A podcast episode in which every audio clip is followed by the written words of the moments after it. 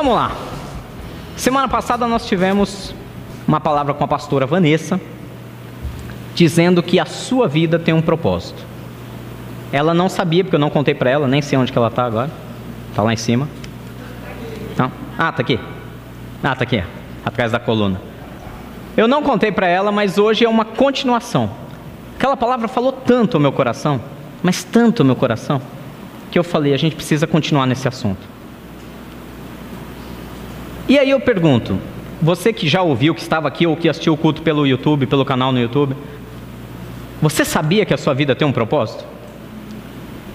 Você está convicto que você não está aqui por acaso? Sabe as grandes perguntas da filosofia? Quem somos? De onde viemos? E para onde vamos? As três grandes questões do pensar filosófico. Três das maiores questões que mais inquietam a mente e o coração humano: quem você é, de onde você veio e para onde você vai. E quando ela estava trazendo essa palavra semana passada, falando sobre propósito, aquilo mexeu tanto comigo. Mexeu muito porque eu me identifiquei muitas vezes perdendo o rumo, perdendo o foco do propósito que Deus tem para nós, do propósito para qual nós somos criados, do propósito para qual nós vamos alcançar. Segundo a palavra de Deus, a resposta é muito simples para essas três questões. Quem é você? Você é um filho de Deus, criado à imagem e semelhança do próprio Deus. Essa é a resposta bíblica.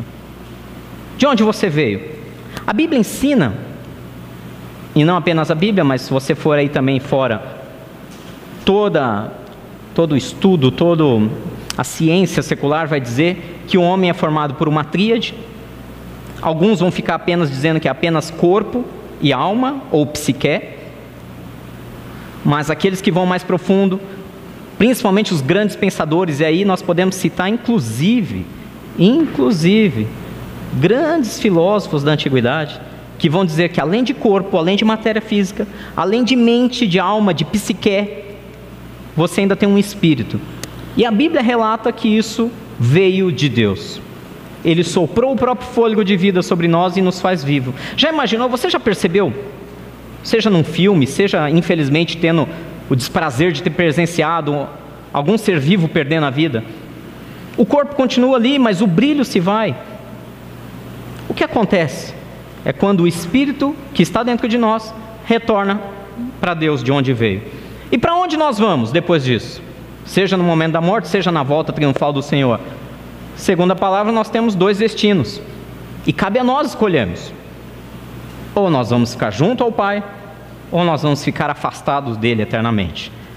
É uma escolha. E quando aquela palavra da semana passada veio, eu comecei a me inquietar, porque tudo bem, eu sei quem eu sou, eu sei de onde venho, eu sei para onde eu vou. Eu estou convicto disso e eu não tenho nenhum problema com essas três questões. Eu, Rogério, não tenho nenhum problema com essas três questões, estou muito em paz. Mas aquela palavra da semana passada falando que a sua vida tem um propósito me fez pensar: e no meio disso tudo? Enquanto eu vim e antes de eu ir de volta ao Pai, o que acontece durante essa vida? O que eu faço nessa terra? Eu tenho que ter um propósito. Não é um propósito do tipo, ah, eu tenho que casar, ter filhos, construir uma casa, plantar uma árvore, escrever um livro e morrer. Não são propósitos assim.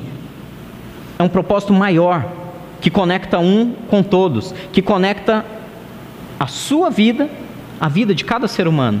Tem que haver um propósito. Por que, que algumas pessoas, vocês já perceberam isso? Por que, que algumas pessoas, quando nascem nesse mundo, eles têm uma vida que eles simplesmente fazem algo extraordinário. Extraordinário. Sei lá, vamos falar agora recente tecnologia, Steve Jobs. O cara veio e juntamente com um grupo de amigos revolucionou o conhecimento da ciência da informática. Vamos falar de pessoas como Gandhi, como Mandela, por que, que pessoas vêm e fazem coisas tão extraordinárias e às vezes a gente fica ali preso no nosso mundinho, sofrendo, sem conseguir ver saída, correndo em círculos? Por que algumas pessoas alcançam voos tão altos e outras ficam tão limitadas? Boa parte da resposta está nisso. Saber, na sua mente, e trazer para o seu coração que você tem um propósito e buscar esse propósito. Você sabe qual é o seu propósito de vida? Você tem noção de qual é o seu propósito de vida? Você já percebeu que, que muitas das nossas angústias, nossos problemas, nossas dores, são porque a gente fica num círculo vicioso e não sai daquilo, pensando no mesmo problema todo santo dia? Ah, é o problema financeiro, ah, é o problema no relacionamento da família, ah, é aquele problema de saúde que me inquieta. E nós ficamos correndo, correndo, correndo, e você acorda de manhã e vai dormir, e quando acorda, e quando chega no outro dia, começa tudo de novo igualzinho. Os mesmos cansaços, as mesmas, os mesmos incômodos, os mesmos problemas, e, e os anos estão passando, nossos cabelos vão ficando mais brancos, nossa barriga vai crescendo, pelo menos a minha. O tempo vai passando, nossas inquietações não mudam, nossos medos são os mesmos, nossos problemas são os mesmos. E o tempo está passando. O tempo está passando e nós não estamos vivendo o melhor de Deus. Deixa eu contar uma história para vocês. Vou tentar resumir. Ah, o reino de Israel, o primeiro rei de Israel foi Saul. Antes Israel era apenas o povo de Israel.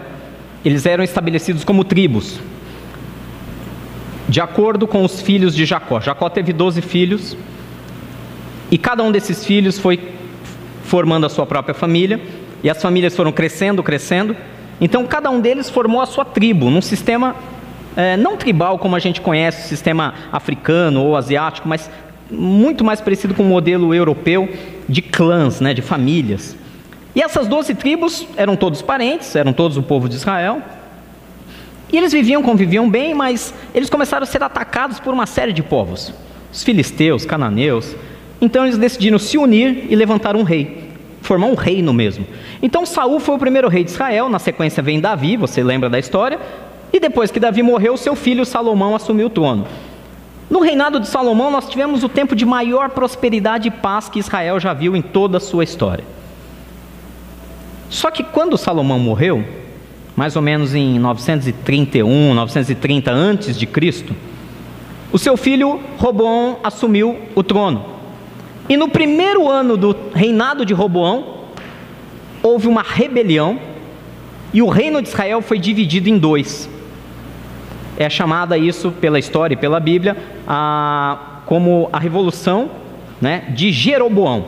Jeroboão guerreou contra o rei, dividiu Israel em dois, e aí ficou o reino do norte, chamado de Israel, reino de Israel, com dez das doze tribos, apoiando o Jeroboão, que era aquele que se insurgiu, e o reino do sul chamado de Judá, com apenas duas tribos, onde o filho, o neto de Davi, filho de Salomão, reinou, onde só tinha a tribo de Judá e a tribo de Benjamim. Então ficou 10 contra 2, reino do norte Israel, reino do sul Judá, capital do reino do norte, reino Israel, capital Samaria, reino do sul Judá, capital Jerusalém.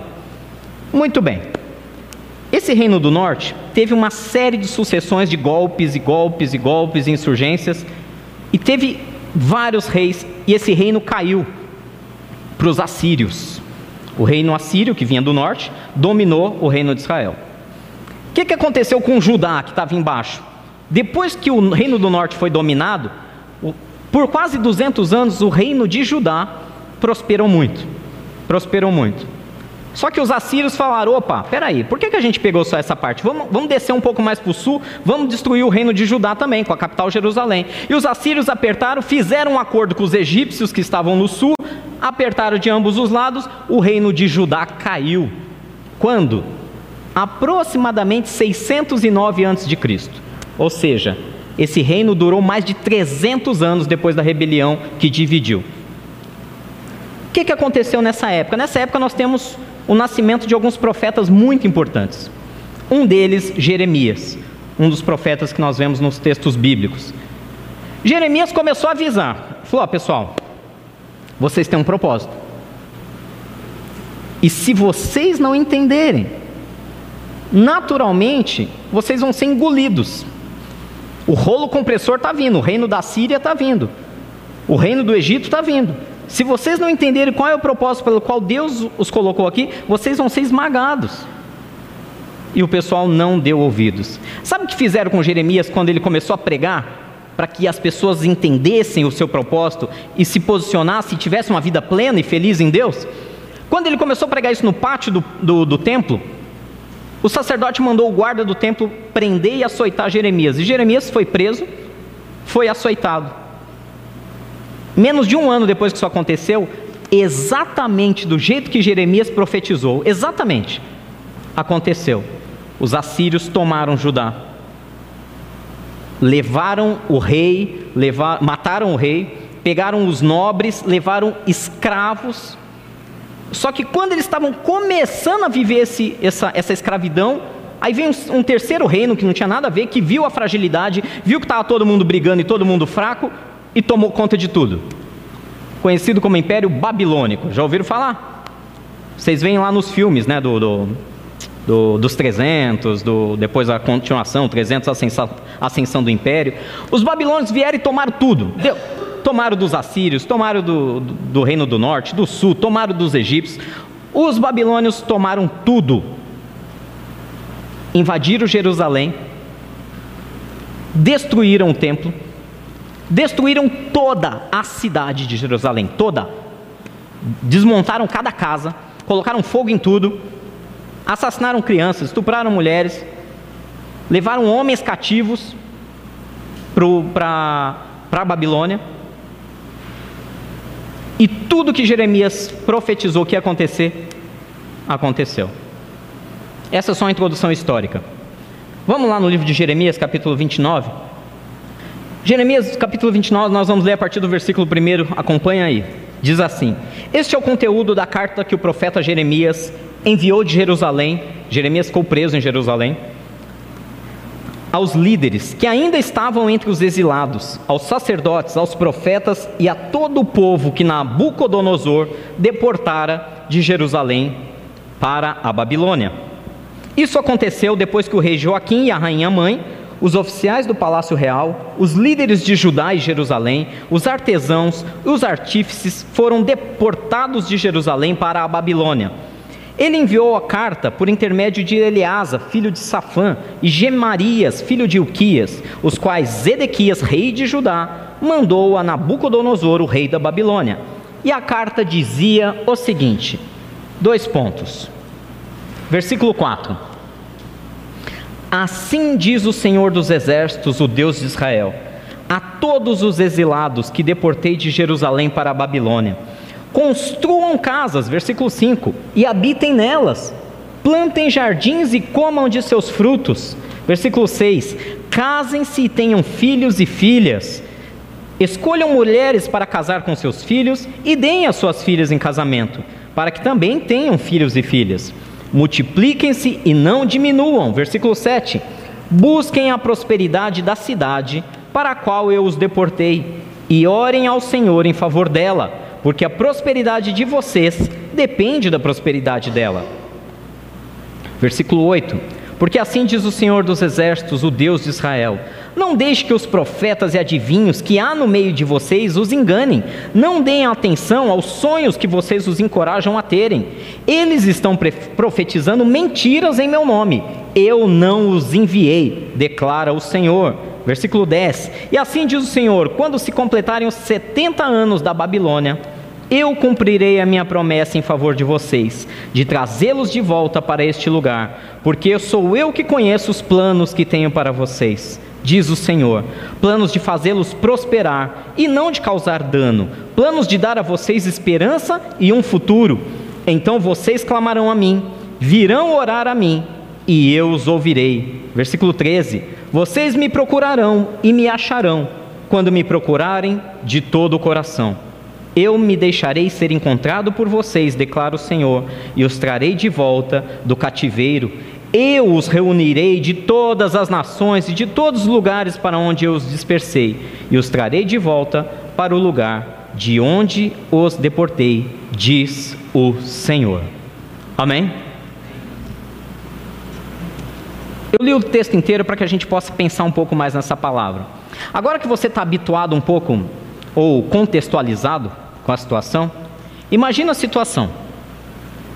Um profeta se levanta e diz: Se você não trabalhar no seu coração e na sua mente os propósitos, você vai ser destruído. Aí o povo ignora e põe o profeta para apanhar e ser preso. A palavra se cumpre. Um outro reino invade, destrói toda a tua cidade, tuas casas, teus ganhos e te leva ainda escravo para outro lugar, para a terra deles. Aí vem uma palavra dessa de Deus dizendo: aí, onde você está escravizado, comece a construir casas, comece a plantar jardins, comece a ter filhos, comece a ter filhas, comece a casar os seus filhos e suas filhas. Trabalhe para prosperar o lugar que está te fazendo escravo, porque a sua prosperidade depende da prosperidade desse lugar. Eu sei que parece maluquice, mas o que Deus está dizendo? Deus está dizendo para o povo de Israel, e nessa manhã está falando para a gente, que independente do local onde nós estamos, independente da situação que nós estamos vivendo, nós temos que produzir frutos, como nós vimos semana passada. Gente, você consegue se imaginar? Você foi levado escravo, cativo. Que alegria você tem de ver aquele lugar prosperando. Imagina uma situação: você está lá, trabalha talvez numa empresa, e aquele quadro entre CEO, diretores, proprietários, sócios, eles começam a te afligir, te afligir e, e te colocar uma cultura sobre-humana de esforço e vão exigindo e sugando a tua energia, tua, tuas forças, sugando teu ânimo.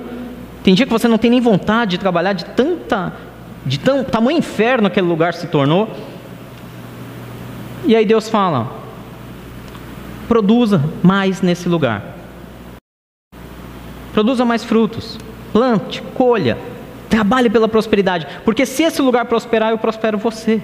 A sua prosperidade depende da prosperidade da cidade. Imagina a loucura que é na cabeça você ter perdido tudo e Deus falar: tudo bem, já que você é escravo na Babilônia, faça o teu melhor aí na Babilônia. E o que Deus quer dizer para nós nessa manhã é: se você está escravo de uma situação, seja ela um problema conjugal, financeiro, seja ele um problema de saúde que está te atormentando, produza no meio desse problema, transforme a situação ao seu redor.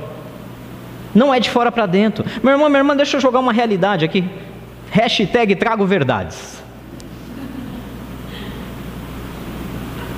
Não é a situação ao seu redor não espere a situação ao seu redor mudar para você ficar bem. Transforme você a situação. Eu vi uma, uma frase, essas frases de efeito, mas que eu achei excelente. Dizia assim: O que faz afundar um navio não é o oceano que está ao seu redor. Porque enquanto o oceano estiver fora do navio, e o seu casco estiver intacto, o navio continua indo bem. O problema é quando o oceano entra dentro do navio. Se por algum motivo há um furo no casco ou uma tempestade forte faz com que a água entre, aí esse navio afunda. Em outras palavras, o que te afunda é se você permitir que o mar de problemas que está ao seu redor entre dentro de você. Se você começar a dar abertura, ah, pastor, mas é difícil, às vezes são tantos problemas e quando eu percebo eu já estou sufocado por aqueles problemas. Para isso, Jesus estabeleceu na terra um negócio chamado igreja. Não é igreja no sentido de templo, de paredes, eu já expliquei isso para vocês. Igreja é o corpo de Deus na terra, o corpo de Cristo na terra. Homens e mulheres que amam a Deus, que temem a Deus e que juntos ajudam uns aos outros, choram uns com os outros, desabafam uns com os outros, apoiam uns aos outros, oram uns pelos outros, consolam uns aos outros, levantam uns aos outros. Isso é igreja. O problema está grande. A maior estratégia do, do mundo espiritual que o inimigo usa é o seguinte: eu quero arrebentar e destruir a vida de uma pessoa. O que, que eu faço? Eu coloco uma porção de problemas de tal maneira, de tal maneira, que ela não consiga mais se preocupar com mais ninguém, só com ela e com os problemas que ela está enfrentando. E quando você entra nesse círculo vicioso, de se preocupar com o seu problema, acorda e dorme e o problema continua, não muda, e você vai se preocupando, gastando energia, se desgastando. Enquanto isso acontece, o inimigo te separou. Sabe aquela história das ovelhas que estão reunidas? Aí vem um lobo. O que, que o lobo faz? Ele não vai atacar o rebanho inteiro. Se ele cair no meio do rebanho, as outras ovelhas vão dar cabeçada e vão matar ele. Então o que ele faz? Ele vem pela lateral e ele faz uma ovelha, uma, se desviar. Uma. E tira de perto do rebanho. E começa a perseguir ela, levando ela para longe do rebanho. Quando ela está distante do rebanho, acabou. Ela é presa fácil para um lobo. O lobo devora ela. A mesma coisa acontece com os cristãos. O inimigo coloca um problema aqui, um problema ali, um problema ali. Daqui a pouco você nem lembra que as pessoas ao seu redor existem.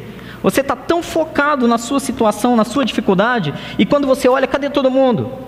Estão ali prosperando, e você está ali preso naquele mundinho, sendo um alvo fácil para os lobos ao seu redor. O que Deus está dizendo é: prospere onde Ele te colocou. Como que eu faço isso? Como que eu faço isso? Sabe aquela história do. Quando Deus fala que plante um jardim.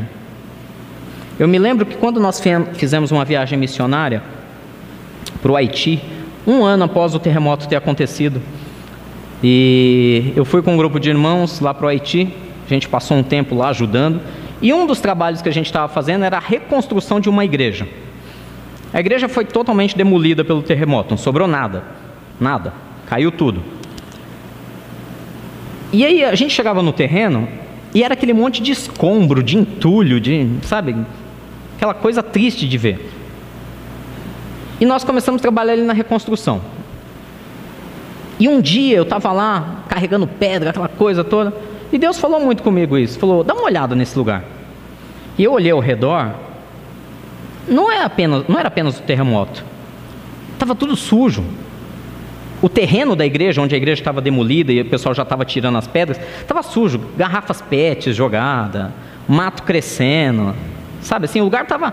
Porque o problema era tão grande, tão grande, que na cabeça das pessoas a última coisa que nós vamos pensar é manter esse ambiente organizado e limpo. E aí eu peguei uma equipe e falei: nós vamos limpar esse lugar e nós vamos arrumar o jardim. Os caras falaram: está de brincadeira. Não, está de brincadeira. O jardim? É, o jardim. Não, mas quem liga para isso? A gente tem que construir a parede, levantar o teto, pôr a laje. Nós vamos limpar. Nós gastamos três dias limpando, tirando sujeira, entulho, acertando, montando um jardim, colocando flores, literalmente. Gente, é absurdo o poder que o Espírito Santo tem de trabalhar quando você se dispõe a fazer aquilo que ele pediu. Ainda estava destruído? Sim, era o Haiti. Mas imagina aquele, aquele local com a terra toda plana, bonitinho, toda rastelada, toda nivelada, sem entulhos, sem lixo, com um jardim na frente bem verdinho, com flores nascendo. Não tinha uma pessoa que não passasse na avenida que não olhasse e falava: Que lugar? O que, que fizeram aqui? Nossa, como esse lugar está bonito. Gente, a igreja estava no chão, mas as pessoas falavam: Nossa, como está bonito esse lugar. Por causa da limpeza, organização e um jardim na frente. Curioso. Sabe o que aconteceu? As pessoas começaram a ver aquilo, pessoas que eram da comunidade, mas que não davam a mínima para a igreja, começaram a ir ajudar na reconstrução da igreja. Você já reparou uma coisa? Quantos aqui já, já foram usuários de metrô por um bom tempo em São Paulo? Pouca gente, né? A maioria é mais desse lado. Fiquei muitos anos em São Paulo. Você já percebeu que no metrô, isso é uma teoria chamada teoria da janela quebrada, né? Você já percebeu que no metrô tudo é limpinho? E quando alguém joga um, alguma coisa no, no chão do, do metrô, na, na, na, plataforma ou dentro do, do metrô, todo mundo fica incomodado. Pô, o cara está jogando lixo aqui. Porque está tudo organizado, está tudo limpinho. Aí você vai para a CPTM. CPTM, o trem. Aí você pega a linha aqui, ó. Tapevi, Jandira, Barueri, Osasco. Aí você entra no vagão, aquela loucura. Ambulante, lixo no chão. Porque as pessoas olham e falam: ah, já tem um monte de lixo no chão, para que eu vou procurar uma lixeira? Elas são induzidas a continuar aquele mau hábito. Estão me entendendo, amém? Vamos trazer para a sua vida. Você está ali com o problema financeiro, saúde, casamento, ministerial. Você está ali com o problema. É como se fosse um grande vagão da CPTN, indo para Franco da Rocha. Nem sei onde fica isso, estou falando por falar. Tá bom, vou falar de onde eu conheço, das minhas origens. Um grande vagão da CPTM indo para Guaianazes. Tua vida está ali. Aquele barulho, aquele balanço do trem, aquela balbúrdia de camelô e vendedor gritando, o chão todo sujo de, de embalagem de bala, de picolé. E ali é a tua vida. Você tem a opção de descer, fazer o seu trajeto da sua maneira, ou você tem a opção de começar a transformar aquele ambiente. E é disso que Deus está falando. Não fique preso no seu problema.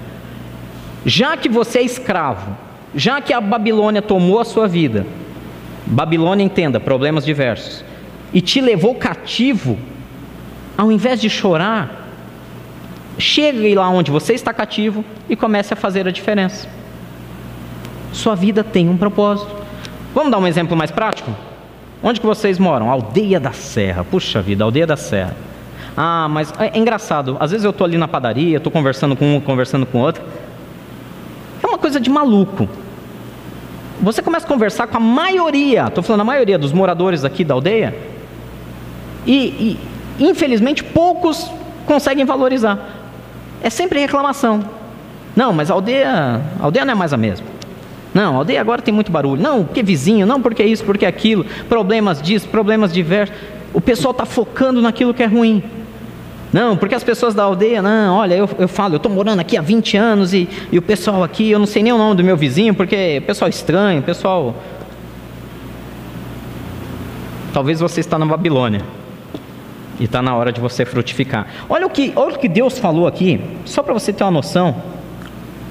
Quando ele diz assim, versículo 4: Assim diz o Senhor dos Exércitos, Deus Israel, a todos os exilados que deportei pra, de Jerusalém para Babilônia: construam casas, habitem nelas, plantem jardins e comam dos seus frutos. Casem-se, tenham filhos e filhas, escolham mulheres para casar com seus filhos, deem a eles suas filhas em casamentos, para que também tenham filhos e filhas, multipliquem e não diminuem.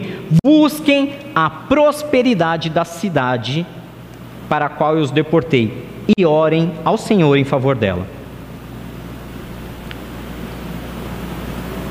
O que, é que você está plantando na Babilônia que você está hoje? O que, é que você está plantando? Às vezes você está dentro da sua empresa, do seu negócio, você está amaldiçoando ele. Ah, essa porcaria. Ah, nossa, como eu estou cansado. Ah, eu não aguento mais fazer isso. Você está lá na Babilônia e está destruindo. E Deus está falando: ore para a prosperidade desse lugar. Ah, mas eu não quero mais, eu não aguento mais. Ore. Se Deus vai te colocar em outra situação, outro negócio, outra empresa, outro trabalho, outro serviço, ore pela prosperidade do que você tem hoje, do que está nas tuas mãos. Às vezes a gente fica sonhando, sonhando, ah, eu gostaria que minha casa tivesse assim, gostaria que minha família tivesse assim, gostaria que minhas finanças tivessem assim, e a gente fica olhando, olhando, olhando, olhando. A gente discutiu muito isso na terça-feira no nosso grupo discipulado. A gente fica olhando expectativas lá no alto e contentamento com o que tem, quase nada. O que nós temos está aqui, os nossos sonhos estão lá em cima. E se você, ao invés de ficar simplesmente olhando e sonhando e falando, eu não atinjo isso, eu não tenho isso, eu não consigo isso, se ao invés de ficar olhando para lá, você traz a sua expectativa para a sua realidade e começa a valorizar a situação que você está, a situação que você vive, e começa a produzir no meio da situação que você vive, você vai ver como vai crescer. É a velha máxima de: se a vida te der limões, faça uma limonada. É o que Deus está falando. Você tem um propósito nessa terra, meu irmão. Não adianta. Enquanto você está ali sofrendo, teu filho ou tua filha está precisando de atenção. As crianças estão crescendo carentes de apoio paterno e materno. Apoio não é só dar o tablet, não é só dar o celular e falar, fica quietinho aí é abraço. É mais do que perguntar como foi a escola. é se interessar de fato pelo que a criança está desenvolvendo e aprendendo. Ah, mas eu estou cheio de problemas. Qual é a sua prioridade? Não, mas eu estou fazendo isso pelos meus filhos, eu estou trabalhando mais, sonhando mais pelos meus filhos. Gente, cansei de ver essa história, cansei. Eu não vou nem citar o número de vezes que eu vi isso acontecer aqui com amigos nossos. Que trabalharam igual um maluco para deixar um patrimônio para o filho e quando morreram, não tinham sequer o carinho dos filhos, porque os filhos não tinham relacionamento algum com os pais. Não adianta deixar uma, uma fortuna, mas deixar um vazio que só pode ser preenchido pelo amor de um pai e de uma mãe. Pessoas maldosas, arrogantes, famílias que se destroem depois que o pai e a mãe morrem e que se matam pela herança, por quê? Porque aprenderam dos pais que o mais importante é o dinheiro que eles vão deixar e não o relacionamento. Irmãos que deveriam suportar e dar suporte e ajuda uns aos outros, deveriam se abraçar, deveriam chorar juntos, deveriam celebrar juntos as conquistas. Irmãos se odeiam e não se falam. Alô? Tem alguém aí? Por que, que isso acontece? Porque não entenderam o propósito. Para que, que nós fomos criados? Nós vimos isso semana passada. Para produzir frutos para o reino de Deus. E nós ficamos tão debilitados com o nosso problema que nós estamos sendo separados do rebanho por um lobo para sermos presa fácil. Construam casas e habitem nelas. Deus está falando sobre sua família. Pastor, minha família, olha, eu, eu perdi a esperança. Deus não está falando para você ter esperança. Deus está falando para você fazer faça. Construa a casa e habite nela. Não está falando de casa física apenas. Como que eu construo minha família? Como que eu construo minha casa? Amando, perdoando todo dia as ofensas que nós ouvimos, caminhando uma segunda milha, orando, orando, orando, orando, orando, orando muito por ela. Construa casas. Construa sua casa. É você que constrói o seu ambiente. Eu não tenho como mudar as pessoas, pastor. Correto. Ninguém tem como mudar ninguém. A não ser que a própria pessoa se deixe ser mudada pelo Espírito Santo de Deus. A questão é: você está dando condições e terreno ao redor dela para que isso aconteça? Para que Deus a alcance? Ou você está cada dia mais entrando em confronto, em atrito, fazendo com que essa pessoa tenha aversão à palavra de Deus? Construa casas e habite nelas. Depois ele fala: plantem jardins e comam dos seus frutos. Está falando de trabalho. O seu emprego, o seu trabalho, sua capacidade, a inteligência que Deus te deu, os dons, as habilidades que você tem, não são apenas para ficar ali choramingando, é para ir dar fruto. O que, que você faz de melhor? No que, que você é mais habilidoso? Qual é a sua melhor experiência profissional? Caia de cabeça nisso que você é bom. Faça. Faça. Ao invés de ficar focado na avalanche que está vindo, correndo atrás de você, foque naquilo que Deus te deu de dom, de talento, de habilidade. Produza, trabalha. Ah, mas só de imaginar que, que, que isso não vai dar certo. Deixa eu contar uma história rápida para vocês. Pedro, o apóstolo Pedro, diz a palavra de Deus que ele e seus irmãos saíram para pescar durante a noite, a madrugada, pescaram a noite, a madrugada inteira e joga a rede, e puxa a rede no mar, e joga a rede, e puxa a rede. Quando amanheceu, ele voltou para a praia e não pegou nada, nem sequer um peixinho. Gente, Pedro era filho de pescador. Pedro cresceu pescando. Aí eu pergunto para vocês: você acha que Pedro era um bom ou mau pescador? O cara cresceu fazendo isso, ele só fazia isso da vida todo santo dia.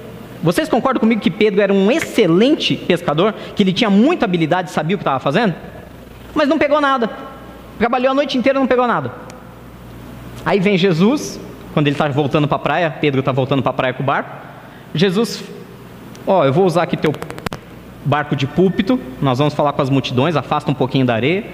Terminada a pregação, Jesus fala: agora vai para o alto mar e lança as redes. O que, que Pedro respondeu para ele? Vocês se lembram? Senhor, Trabalhei a noite inteira e não apanhei um peixinho sequer. Tipo assim, Jesus, você está querendo me ensinar a pescar? Eu, sou, eu cresci, eu sou filho de pescador, eu, eu nasci, eu cresci no mar.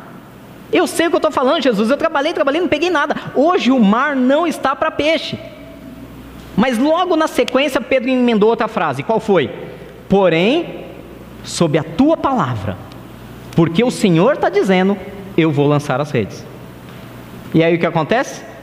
Nós temos lá o exemplo da pesca maravilhosa, onde diz que quando Pedro e seus irmãos lançaram as redes, veio tanto peixe, tanto peixe, que o barco quase afundou por causa do peso a ponto dele ter que chamar outros barcos e dividir a carga. Falou: Tô, peixe para vocês também, porque senão nós vamos afundar. Ou seja, não foi apenas abundante para ele a pesca, mas ele abençoou outros ainda que estavam ao redor. Vocês estão me entendendo, amém? Ai, puxa, Deus te deu talentos, te deu habilidades, te deu. Ah, mas, mas eu já trabalhei tanto em cima disso e não está funcionando. Pois hoje Deus está liberando a palavra. Prospere, trabalhe nesse lugar. Plante jardins e colha dos seus frutos ali na Babilônia. Se até agora não estava funcionando, faça de novo, porque sob a palavra de Deus vai produzir. É assim que funciona. É assim que funciona. E ele ainda falou: construa casas, habite. Plante, jardim, colha dos seus frutos. Tenham filhos e filhas. Não é apenas filhos e filhas naturais. Quando a gente fala do reino, filho é aquele que você projeta nele mais do que em si mesmo. Eu tenho certeza que todos vocês que são pais e mães, vocês sonham, no mínimo, para os seus filhos, que eles sejam mais prósperos do que você já foi, que eles sejam mais felizes no amor do que você já foi, que eles sejam mais saudáveis do que você já foi, e que eles te superem em tudo. Esse é o desejo natural de um pai e de uma mãe, que nossos filhos sejam melhores que nós, em tudo. E que na nossa velhice a gente possa olhar e dizer: Eu criei um ser humano digno de adorar a Deus. É esse ou não é o sentimento? Só que a gente pode fazer isso no reino também. Você pode ter filhos e filhas espirituais quando você ora por alguém, quando você se preocupa, quando alguém entra por essa porta e você vê que o semblante da pessoa não está bem, e você fala: Está tudo bem, eu, eu quero orar por você. Você está gerando filhos e filhas na fé. Quando você se dispõe a ir orar com alguém na casa dele, quando você convida alguém para tomar um café e não para falar dos seus problemas, mas para ouvir, apenas para emprestar os seus ouvidos para ouvir o que essa pessoa está vivendo, as dificuldades que ela está enfrentando. Você está gerando filhos e filhas na fé. Gente, olha, eu falo hoje como, como pastor. Como pastor, não há um maior orgulho, não há maior alegria do que ver Deus operando através da vida dos filhos espirituais daqueles que foram chamados por Deus, que de alguma maneira você foi um instrumento para abençoar a vida deles, para instruí-los em algum caminho, e hoje você vê eles frutificando, não tem maior alegria. Eu estava falando para vocês e, e, e, eu não tenho por que esconder. Domingo, domingo passado, domingo passado eu cheguei a chorar de alegria, porque as crianças foram, foi domingo passado, né, que as crianças foram para a Ípica, né? Eu recebi um relatório, logo depois que acabou o evento lá, eu recebi um relatório das crianças se divertindo na hípica, tudo mais, da reunião do Ministério Infantil com os pais aqui no sábado. Gente, e aquele relatório me fez chorar de alegria. E eu falei: não tem maior prazer. Se eu já estou feliz, imagina Jesus. Pessoas que estão dispondo das suas habilidades, do seu tempo, dos seus talentos, abrindo mão de descanso para estar abençoando e edificando as crianças no caminho que você deve andar. Isso é lindo. Cada um de vocês que abre a casa, abre a porta para ter um domos na sua casa. Cada um de vocês que, que vem e participa de um curso, seja do Casados, do Crowd Finanças, Educando Filhos. Cada um de vocês que se envolve, essa é a nossa alegria. Nós vemos isso como filhos e filhas espirituais que estão produzindo. E quando vocês abençoam a vida de alguém, melhor ainda. Eu achei tão bacana, eu já falei isso semana passada e retrasada, quando a Michelle estava no hospital, a pastora Vanessa falou isso também. A Michelle ficou internada sem, sem previsão de alta. E espontaneamente alguns irmãos daqui foram lá visitar e orar por ela lá no hospital. Não precisou o pastor ficar falando, oh, vai lá, ora por ela. Eu vou também, mas vai você. Não. Quando a gente chegou, já tinham passado uma série de irmãos pelo quarto dela. A gente chegou quase no, no fim da tarde. E ela tinha recebido visitas o dia inteiro, espontaneamente, ninguém precisou pedir. E as pessoas oraram por ela, abençoaram a vida dela. Quando nós chegamos na, no fim da tarde, ela estava tão bem, tão bem, que na manhã seguinte ela já recebeu alta. Ah, foi porque o pastor orou por ela. Não, quando o pastor chegou, ela já estava bem. As pessoas que a visitaram durante o dia oraram por ela e ela melhorou com a oração daqueles irmãos. E ela não tinha previsão de alta. Produza. Pastor, mas está tão difícil. Meu irmão, deixa eu te explicar uma coisa. Mais uma frase de para-choque de caminhão. Eu amo essas frases de para-choque de caminhão. A vida é dura para quem é mole. A vida é dura para quem é mole. Pastor, você não sabe o que eu estou passando. Não estou te julgando. Se está difícil, o que eu estou dizendo é: estamos aqui para isso para te ajudar, para te ouvir, para chorar junto, mas para celebrar junto quando vier a vitória. Seus irmãos estão tá aí para isso, eles estão aí para isso, uns pelos outros. Prospere a cidade para onde Deus te levou, porque a sua prosperidade depende da prosperidade dela. Ai, porque esse lugar, ai, os clientes daqui só por Deus. Ah, Jesus, cliente da aldeia é uma dor de cabeça. Muda a frase, meu irmão. Muda a frase. Senhor, o Senhor me colocou aqui por algum motivo. O Senhor me deu uma casa aqui por algum motivo. O Senhor me trouxe aqui para essa igrejinha pequenininha, escondida, no fim da rua sem saída, por algum motivo. E eu quero abençoar esse lugar.